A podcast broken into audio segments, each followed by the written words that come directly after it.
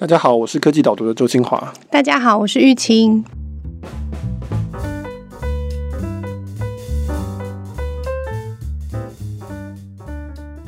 玉清，你的 Switch 可不可以卖给我？我要跟我先生商量一下。可是我最近收到蛮多这种询问的耶，这好像是一个好生意，我好像要认真的思考一下，开一个竞价的页面好了。对，因为现在任天堂的 Switch 在好像日本断货了。因为我最近小朋友比较大一点，我想要考虑让我的大的儿子去学 Minecraft，在台湾叫做做个创世神，就是它有点像乐高啊，但是它是虚拟世界里可以自己建一些东西这样子。听说也可以拿来作为教育的用途，比如说教程式设计啊，还有一些逻辑什么的。我就在研究这个东西，然后我就想说，是不是买一个 Switch，它在 Switch 上面有上架，会比较好操作，可以用比较大的电视，小朋友不要坐太近这样。结果正好就断货了，因为疫情的关系哦。没关系，我有看到新闻，好像说四月要恢复供货。哦，真的吗？太好了！那你们这些想要捞钱的商人都无法得逞。我要趁这个时间点，而且最近那个 Switch 上面的那个动森也是非常的活络，大家都在上面也是可以自己种菜卖菜啊，然后改自己的想要改的东西，这样。这反映了一点，就是说，第一个是说疫情在台湾跟世界其他地方真的是两个世界哈，就是 Switch 断货，然后但是台湾几乎不能理解，因为我们根本没发生什么事，我们现在一周内两次零确诊哈，大家鼓掌鼓掌，继续加油。可是为什么我会想要买 Switch？其中一个原因就是我担心之后还是会有问题，就是不管是第二次的疫情开展起来，或是怎么样，或是全世界的状况更严重，所以我在为将来我们小朋友留在家里做准备，就说万一他们学校停课，他们必须留在家里。那我不可能一整天面对他，我一定要给他一个东西，让他去。你要请一个数位保姆，是不是？对，让他到角落去这样子，才会想到说要去买一个 Switch，不然我们家本来是没有玩这些东西的。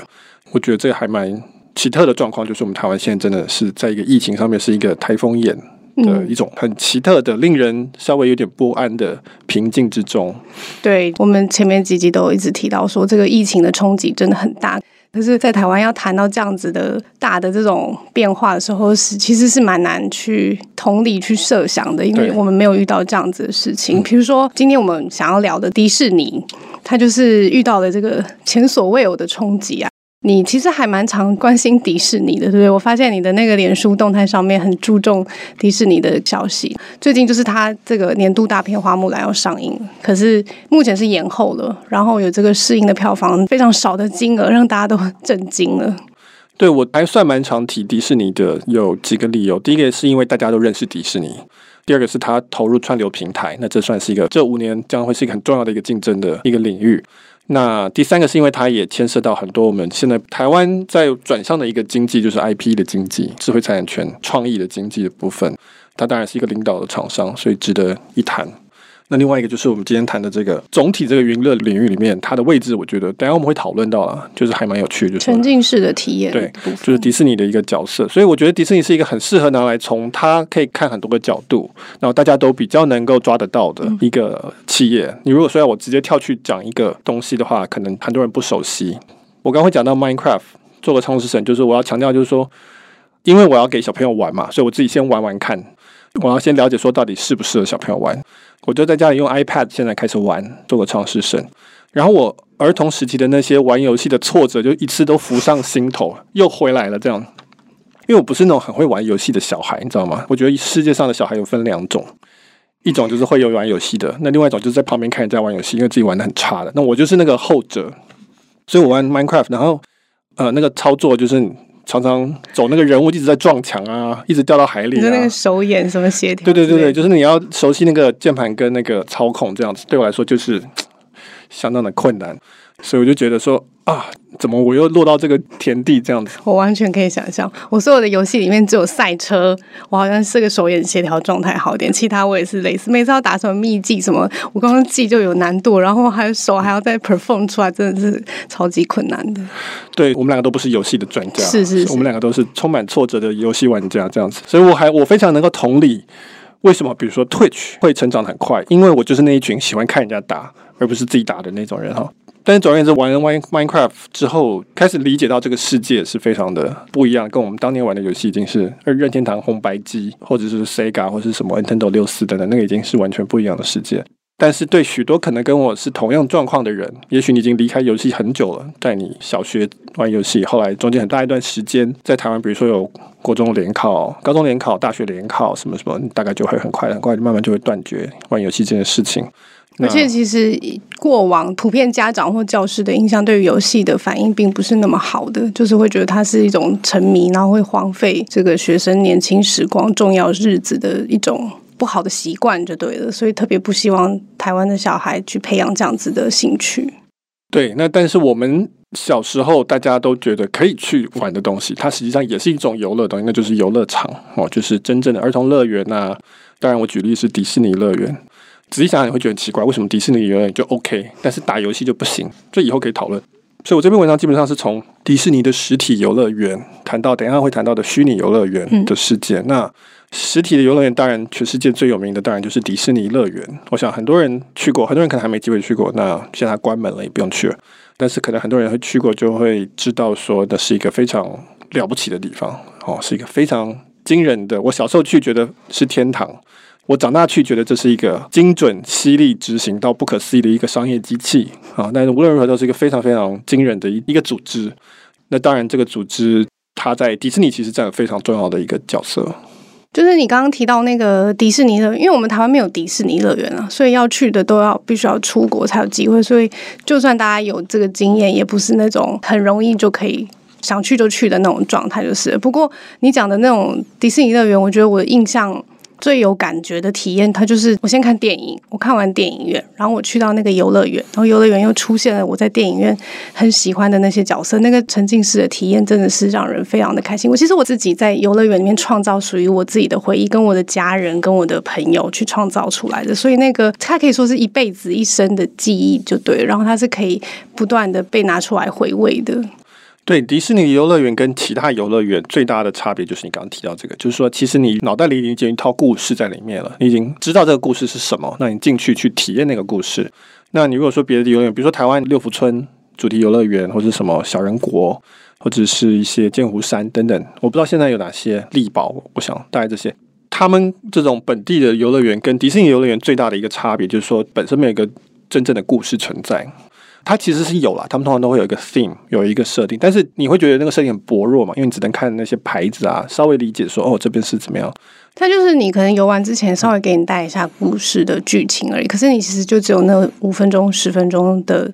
情境带入而已。但是迪士尼不一样，你是自己已经在别的地方看完电影、看完电视了。对，所以迪士尼游乐园第一道攻击你的地方，事实上就是它的电影。那它的电影是没有国界的，好，基本上在至少到二十世纪的时候，已经是全世界同时会上映的。所有人同时就吸收这个故事，就说：“哦，我知道艾莎跟安娜是住在一个很像挪威的一个国家的公主这样子，然后干嘛干嘛。”所以你已经先有设定好了这个东西，然后你有感情了，你一定有有好感。然后你也大概知道说，你希望自己是在哪一个角色，或是有哪一个状况。我希望我有魔法，我希望我穿这么漂亮的衣服，我希望我有小精灵陪着我之类的哈。很多小朋友都很能感同身受。那这个时候你再进去，感觉就完全不一样。它不是只是说我去玩一个云霄飞车而已，它事实上是把我的一些想象力可以释放出来。呃，文章里面提到嘛，你看，基本上任何小朋友把他丢在公园里，他们就会开始玩想象力的游戏，就是男生会忽然互相追打，说我是谁，你是谁。那女生可能会扮装，或是每次我讲这个都有性别刻板印象的疑虑。但是我看到我们家的是这样没有错，女生就说啊，我是公主，什么说，那你要不要当哪一个什么？那到这里就真的变成这样子的一个角色了。再加上说迪士尼乐园它的执行非常的完整，如果有去过的人会大家会理解。并不只是视觉上的，或者听觉上的，还包括嗅觉上的各种东西的材质，是摸起来还有高度什么那些，全部都是精心设计过的。所以其实大家很多人可能不知道，就是说迪士尼的营收里面，其实它的游乐园以及周边商品这一块是大于它的电影的营收。其次其实是电视，那电视里主要是 ESPN，那是体育转播的部分，然后再来才是电影。但是迪士尼乐园就像你讲，其实全世界没有几家，台湾就没有，因此其实它的电影可以先赚一波钱。然后，其次，它的游乐园又可以赚一波钱，而且游乐园并不只是卖门票而已，它其实有很多东西可以让你花更多的钱。对，你刚刚提到那个电影跟这个游乐园的关系，我觉得它就是呃，我们在看这个商业分析的时候，如果看到这个飞轮效应，都会觉得非常的赞叹的。电影跟它的周边音乐，然后再到游乐园的这个整个轮回的效应带出来的这个效果就是非常巨大，而且它是可以自己不停的转动的，对不对？就是说，如果它游乐园的现金收入高的时候，这个利润一样可以拿来拍出更大、更细致的电影，然后又再度带动了新的 IP，然后又带动了这整个后面的利益。所以你刚刚提到说，它这个 IP 经济做得非常好，它是那种有自己变现能力的 IP 公司，就对。很多 IP 公司它其实是授权。我创造这个角色出来了，比如说《哈利波特》就是授权给环球影城嘛，李文章也是提到，这是很明确的例子。那因为他就没有能力自己去经营，可是迪士尼就一条龙，他全部都自己来，他可以自己做这所有的一切，这样。对，我们提到说迪士尼有飞轮的效应 （flywheel），很多最强大的公司它就有一个飞轮。飞轮的效应意思就是说，我的 A 的产品会带动 B 的成长，B 的产品会带动 C 的成长，这个很多公司有。那但是飞轮的意思是说，你的 C 产品又会回头来带动 A 的成长，嗯、那就变成一直在转，一直在转，越转越快，这种就非常强大，因为它跑起来你就很难追得上。那迪士尼在 IP 经济上面当然就是这样子的公司，它的电影的触及率这么的高，因此就会让大家对这个角色有好感，对这个故事有好感，吸引大家想要进迪士尼。那迪士尼乐园又给你一个很完整的体验，一个共同的社交的全家的体验，是一种不同于电影本身是一个单向线性的体验。它更丰富，那这个时候你对这个角色的认同又更多，这故事认同又更多了。那接下来你就会看电影，而且不只是你看电影，是像我小孩的时候进迪士尼乐园，感受到了一个很好的感觉。我长大之后就带我自己的小孩去迪士尼，因为我希望他也跟我分享同样的回忆。那我也希望分享到他这一块的回忆。这个是在我们讲情感需求上面，或者是说纯粹是价值上面的一个飞轮。那你从利润来看也是一样，就是说。这样子的话，表示说我同一部卡通片，比如说马达加斯加好了，那我们这边可能是拍狮子王，哈，都是动物的卡通，同样的两部卡通，但是迪士尼赚钱赚的多非常多，因为我不是只赚电影的票房而已，我后面还赚，特别是迪士尼游乐园，再加上很多周边商品等等。马达加斯加它就只能赚一次而已，那所以这意思就是说我作为的迪士尼，我可以花更多钱拍狮子王，我可以找 Elton John 来配音。同时呢，我也可以花更多力气去行销，因为我知道我后面可以再赚更多，因为它只是一个不断循环的飞轮，那这是可以跨世代的，所以狮子王又可以再重拍、再重拍，花木兰也可以再重拍、重拍，这个东西就是不断的一直在循环。那如果说我相对于马达加斯加，我是迪士尼，我拍狮子王的时候，我不是只看今年的票房，我看的是未来二十年，我可以不断的重做这件事情，那我的做法完全不一样。那所以这个时候，久而久之。马达加斯加很难跟狮子王竞争，整个规划跟规模都不一样。嗯嗯嗯，它这个飞轮转起来的时候就是很庞大嘛。那不过你之前也有提到说它，因为它这个启动的理由是电影，就是先有这个 IP 出来的。那但是它这个电影播放的通路就正在被改变了，所以它当然就也做了一个很巨大的尝试，就是推出了他们自己的串流服务 Disney Plus。也是成绩很好诶、欸，因为我看你以前的文章，他们之前的预测是说，哦，他到二零二四年的时候，大概会有，比如说六千万到九千万的这样子的订户。不过这一次在这个疫情的这种冲击之下，他的 Disney Plus 已经现在已经有五千万订户了。对，那 Disney Plus 台湾现在还没有出现，因为台湾本来就有既有电视台已经签约。要转播 Disney 的东西，所以在这些约到期之前，Disney Plus 大概不会进台湾，因为 Disney 它也要衡量说到底哪边的钱比较多。如果他要推 Disney Plus，他还要地推，他要去实际一家一家的行销。但是他如果是跟电视台绑的话，他可以直接进来，所以这个不一定。但是 Disney Plus 对 Disney 来说最大的差异是在于说，我以后不用靠电影院了。我以前的电影票房是靠电影院嘛，才能触及到这么多人。那如果大家都订 Disney Plus，我连电影院都可以直接跳过。那这个就更强大。那所以长期来讲，这绝对是非常适合 Disney 的一个策略。因此，他们事实上也没有打算在 Disney Plus 上面一开始赚钱。他现在是定价一个月七块美金嘛，呃，Netflix 大概是十一、十二块美金。基本上认为这个都是在赔钱在卖，因为 Disney 的重点不一样，他不是只靠这个赚钱，他要的是那个故事深入小朋友的心中，最多小朋友进来最好。那以后我可以慢慢把这个钱赚回来。那所以他现在。我想也出乎他们意料啊，跳到五千万，就是很大一部分当然就是因为疫情在欧美的很严重的关系，这对他们来讲是好是坏，因为同时也表示他的迪士尼乐园都不能开了嘛，对，就亏非常多钱。这是一个很又悲又喜的比对，就是说我的串流服务是成长，而且超乎我预期的成长，但是我的游乐园现在全部都是停止。就是刚刚提到这整个飞轮效应，因为其实它最大的收入跟利润的位置是在游乐园嘛。然后，可是现在这个实体的游乐园，它现在就是在疫情冲击下面，它就是被关了。今天这篇文章特别有趣的地方，就是说你去比对说，哦，实体游乐园的确是现在是被迫要暂停的，但是线上的游乐园反而就更蓬勃了起来，因为人总是希望还是有这个互动啊，创造自己的回忆的地方。然后，所以它现在在疫情的这个影响下，它就变成必须要转往另外一个地方去发展了。你要不要稍微解释一下，就是为什么你觉得像迪士尼这样游乐园的体验，跟这个线上游戏的这种虚拟的游乐园，它其实是蛮接近的一种娱乐的服务？我文章里面提到，就是说游乐园到底给你的是什么？其实我觉得很大一部分是说，把刚才讲那个故事从一个线性的变成一个多方向的，而且是社群的一种体验，就是我说家庭的体验。是一个互动的体验。那这个东西其实以前的游戏是没有的，就是以前我们讲任天堂红白机、超级玛丽这些东西，基本上是线性的。虽然你可以参与，但它基本上是单向的，而且是很少的人可以参与的活动，顶多就是两个人在电视前面可以把荧幕切成两半。但是差别在现在是就不一样了。现在的游戏是多人线上游戏，现在的游戏真的是一个社群。在文章里面提说，我们的青少年可能是在房间里讲电话，讲三小时。现在的青少年可能是玩要塞英雄，或是玩比如说 Minecraft，做个创世神，玩三个小时。他们不是真的在玩游戏，就是他们不是真的说谁胜谁负那么重要，而是说在里面聊天嘛，哈啦，就是跟青少年做青少年该做的事情。这是他们的空间，而且是可以非常多人同时在做的事情。这个其实就跟游乐园就很像，它能够带来的价值其实非常类似。我其中提到的一些，比如说像要塞英雄，就是 Fortnite。他前一阵子办了那个演唱会嘛，一千万人同时观赏，那是 Marshmallow 的一个演唱会。这一千万人呢？对，一千万人同时参加那一场虚拟的一个演唱会。这些青少年他们将来长大之后的共同回忆是这个演唱会。我们青少年的共同回忆可能是参加什么什么，比如说北市府前面的某一个耶诞晚会之类的这种东西。他们的一定是这个嘛？我相信一定是这个，因为一千万人一起，这个感觉很不一样。这个东西就是变成是跟所谓的游乐园有很大类似的地方，然后你也可以说，呃，我们在迪士尼乐园里面做的事情是带入自己的角色去想象说，哦，我们是英雄或者什么，我们实际用各种感官去感受这个故事。在虚拟世界也是这样子，你也是用你自己的身份进去探险。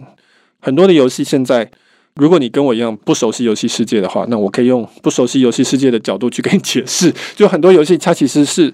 很开放性的，它不是说只有一个故事，它可能有不断的有新的故事，有不断的有地方可以去探索，甚至玩家可以自己去设计关卡，自己去设计故事。说我可以去参观哦，这个人建的这个 Minecraft 的一个世界，甚至还可以有下一些指令，说我要怎么走，怎么走，这样去探索。另外，我提到一个叫 Roblox 比较新的游戏，中文好像叫机器砖块，它跟 Minecraft 比较接近，也是建筑堆叠游戏，但是它里面的各种互动机制做更多，所以你甚至还有商城。你可以自己做宝物，或是自己做东西出来卖，所以它里面有交易，有真正的一个社会形成，然后你可以设计关卡等等。那所以这个东西就很像游乐园。里面有更多可以互动的地方，它已经不单纯只是我们传统定义的游戏了。嗯，我现在对于讲到游戏的时候，会有点踌躇，因为我发现每个人讲的游戏好像都不太一样。就是比如说我讲的游戏可能是那种单机版的，或者是主机这样 Switch 这样在线上玩的什么的。我的朋友讲的可能是某种手游在手机上面玩的，然后还有谁是玩 PC game 的，或是玩那个 PS4 的。每个人定义的位置都不太一样的。然后你提到说这个所有人都可以参与这件事情，我觉得有一个还蛮重要的点，就是大家都可以用自己的方式参与。这个方式是各种装置都可以的。就是以前你只要玩游戏，你就会想说门槛很高，我一定要有那一台。就像你刚刚开头问我，我可不可以买一台 Switch 这样？那可是你想要买 Switch 是因为它操作比较好，可是你已经可以在 iPad 上面先玩了。就是大家都可以用自己的方式，然后去参与到游戏，然后在里面互动。对，那这讲的是跨平台，跨平台是一个很重要的趋势。的确，像你讲的，游戏有很多种，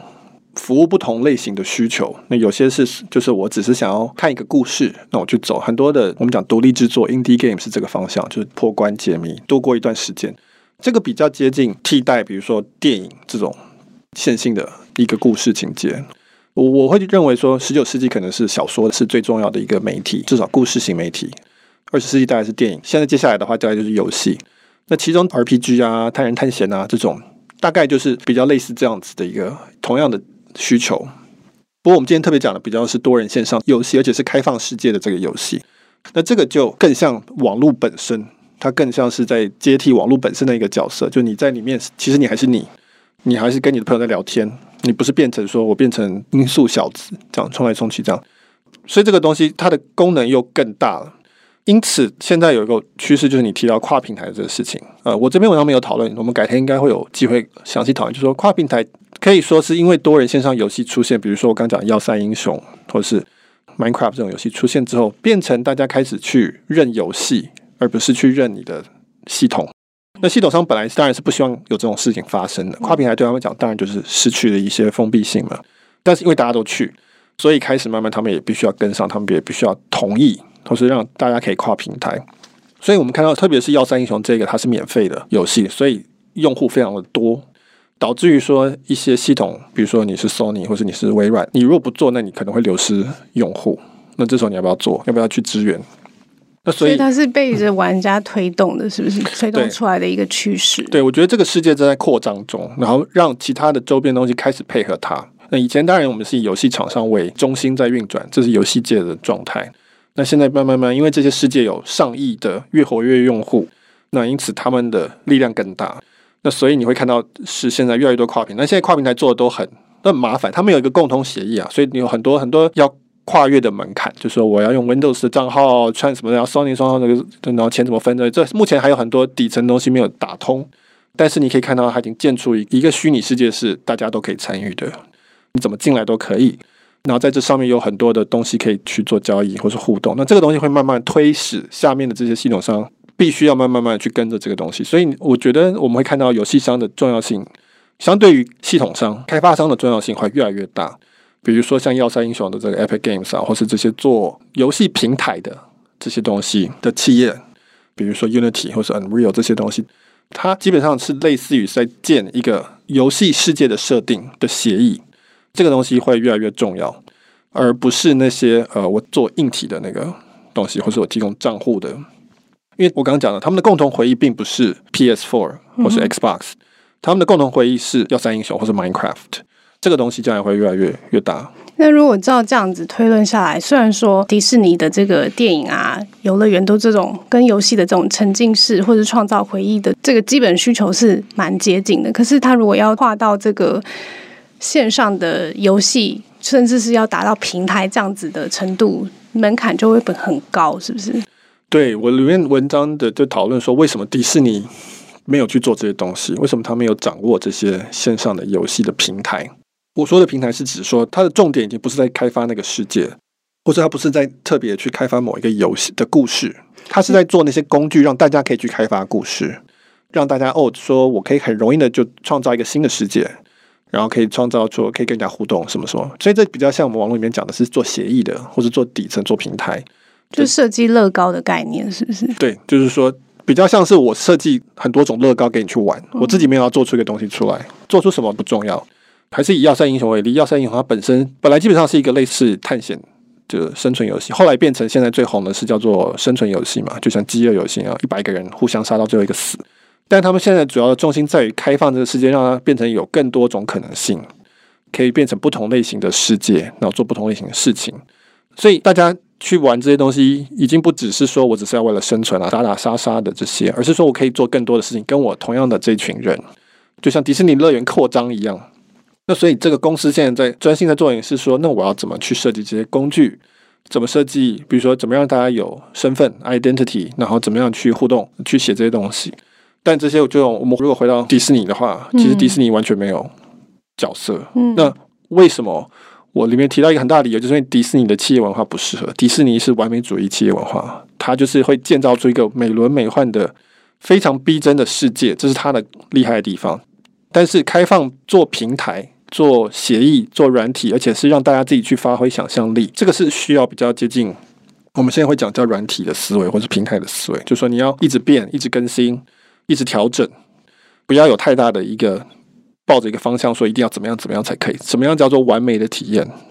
这个是不同的心态。对，就是迪士尼的话，你可以看到那个迪士尼，大家的语言是很一致的，就说哦，我去到哪里，然后玩了什么，或者我买了什么衣服，我买了，全部人都要有一套 Elsa 的衣服，有点类似这个概念，而且还是授权版的、官方版的这样子，不会是自己创造自己的 Elsa 的衣服，它不会蔚为流行，就可以明确的看到说，哦，迪士尼让顾客可以拿到的是这一种体验的，然后大家都是最精致、最完美、最好的。那可是呃，线上游戏。平台它创造出来的这种因为我而发生的这种体验，它就是比较不一样。它就是对于像我这种没想象力或者是玩创世神也很苦手的人，就一直很难去去想象说哦，这个因为我而创造出来的，或者是我可以运用什么样子的工具去打造一个什么样子我喜欢的世界。对没玩过的人来说，真的是蛮困难的。可对有玩的人来说，他就觉得哇，天哪，我居然会有这么多。就是可以发挥我自己能力的地方，这在现实世界可能很难，可是在这里我完全可以做到这件事情。而且，其实我觉得慢慢的就是说，会玩的人当然是可以玩得很开心，可是不会玩的人，就是你讲的，我们也可以看，我们用看的很开心，我们还是可以赞叹他，我们才可以欣赏他们的这些这些能力啊、想象力啊，这样就就好像所有人都可以一起参与，一起在这个世界里面。对，所以。这个也牵涉到，就是说，迪士尼擅长的当然是电影以及实体的游乐世界。那实体的世界的限制就是说，你一旦一个砖头放下去，你很难把它拿走啊。所以你一定要想清楚，因为这个成本很高。所以你就不只是要想清楚你要怎么盖，而且你要先想好说，是不是所有人来都可以享受到乐趣，老人跟小孩、残障的朋友跟怎么样的朋友。所以你要考虑很多事情。换句话说，这东西必须要完美，因为你之后再调都很麻烦，而且可能会有很多负品之类的。然后电影也是一样，它基本上是一个线性的，你复制就只能一次整个电影复制嘛，所以他一定要把它做好。所以这个衍生出来的企业文化就是这样这样子，就是说我要非常非常精细的规划到一种超过所有人的程度，然后但是下去就要是对的。那跟平台就是说，因为平台没有这个砖头放上去随时可以拿起来，那砖头都是假的。我作为一个开发者，我就不一定要想说，那就不用我决定啊，你们自己决定就好了，反正砖头你自己搬嘛，因为都是假的。大家可以自己搬进来搬出去无所谓，自然而然你的不管我们叫文化或者你的 DNA 就不一样，思考方式就不一样，就是说我们就不会说去一定要说怎么样怎么样才行，就是软体的试错的范围很大，这样。对，这就是它它变化的弹性很高，对对对对对，它有很多选择性，很多可能性，嗯、那因此不需要太特别的去在选择性这一边做优化，嗯、就是让它有选择性就好了。这可能解释为什么迪士尼做这个都不太适合，他们有试过，但是最后都 fail。但是这东西显然是他不能够错失，我认为啦，就说，我觉得迪士尼没有办法错失这个东西，所以我里面文章里面有提到说，迪士尼它终究还是应该往这个方向走。那它的做法可能是，要不然就是并购，刚刚前面讲的几家大的其中之一，然后重新来试试看，maybe，然后看怎么能够调整企业文化，或是至少能够容忍不同的企业文化，这不是不可能。因为它串流服务就是讲嘛，对不对？它就是透过并购技术公司、内容公司、更多的内容公司，然后把这个。Disney Plus 发展起来，对，这是好问题。那但我觉得 Disney 从发布电影到变成直接 own 这个频道或者通路，嗯、这个调整稍比较小。我觉得从完美主义的这种封闭性的转到开放性，这个调整会比较大。但是没有说不可能，这可能是一条路。那第二条路就是说，我觉得比较适合 Disney 的，就是说他去刚才讲这些事件里面去授权，然后说我要建我自己一个，在你的世界里建一个我的 Disney 游乐园。就像他跑去东京建一个东京的迪士尼游乐园一样，那就是说我跟你谈好，说我知道你给我的哪些资源，我可以怎么做，那剩下的我来做，那我就可以发挥我创造世界的这个强项，我可以做得非常非常的棒，那大家会来得到最好的体验。但是这个世界上可能会有，它有环球影城啊，有什么什么什么，那我的迪士尼乐园当然会是最棒的，因为我们最会做这个东西。那这可能是更适合迪士尼的路，那但是也许可能迪士尼会觉得这是一种退步哦，就是说因为我不是全部都我掌握，等于是底层平台是给别人，他可能不愿意，但是我可以看得出来，他可能可以做出一个非常棒的迪士尼游乐园，但是是在虚体世界平台上面的线上的迪士尼乐园就对了。照刚刚这样子讨论下来，可以看到说游戏。从跨平台的趋势来看的话，就越来越多人会有兴趣在这个虚拟的世界里面创造自己的故事。然后我觉得你的文章最后一段的比喻还蛮，就是我是一个我从来没有想过的角度，是说这种创造的需求其实是不是只有在游戏里面，在很多地方早就已经开始发生了。我们从 Facebook 大家写自己的文字的分享，到 YouTube 拍自己的影片上传，到抖音你发自己的短影片的，就用各种不同的元素去创造自己的短影片等等，就是。现在越来越多这种发挥自己想象力、创造自己的故事也好，创造自己的作品也好的这种工具是越来越多了。对，我觉得这是一个长期趋势，就是说，像我有，我曾经有开过自己的部落格，可是大部分人不会想要特别开一个部落格，他只是想分享一些心情而已。现在有 YouTube，很多人会剪自己的影片，可是大部分人不会想要这么认真的去做一段影片，但是很多人，特别是。可以从小孩就可以看得出来，大家很想要分享自己创作的一个想象力，就是一一小段故事或者什么的，或者就是一段体验而已。那这个其实欲望是根深蒂固的存在的，然后人就是会做梦就会想象嘛。那我我觉得这个虚拟游乐园平台这个趋势就是这些工具越来越容易做，门槛越来越低，因此大家越来越容易创造自己的一个很简单的一个世界，然后或是分享自己的东西。所以这个需求是很根本的，那因此它的市场会越来越大。以前我们只能在迪士尼乐园里面稍微达到一种这样子的感觉，特别是跟社群或家庭一起，那未来会更加的容易。那所以这是一个长期的趋势。嗯，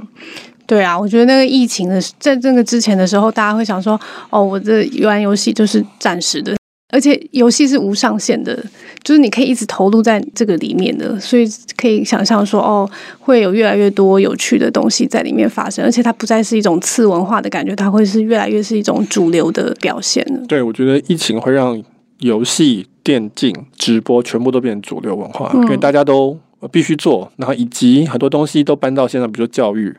那你教育搬到线上，你也要去让它游戏化，不然很无聊嘛。嗯游戏化的意思很大一部分意思就是说，要为了线上而能够做的体验更好，其实就是这样而已。那所以这个东西是会持续的，所以大家不会再把这东西视为只是小朋友在玩的玩意儿而已，而是它就是这个世界，那它就是我们互动的方式之一种，它就是一件事情这样子。嗯，好，那我们今天的讨论就到这边。如果你有兴趣的话，欢迎到科技导读的网站上面，然后可以看到这一篇实体游乐园的灾难，虚拟游乐园的转类点。那如果你有兴趣看更多这样子类型的商业趋势或是科技趋势的分析的话，欢迎订阅科技导读电子报，在呃网站上输入我们的优惠码 podcast p o d c a s t 就可以得到第一个月只有五十块钱的优惠。好，谢谢，拜拜。拜拜。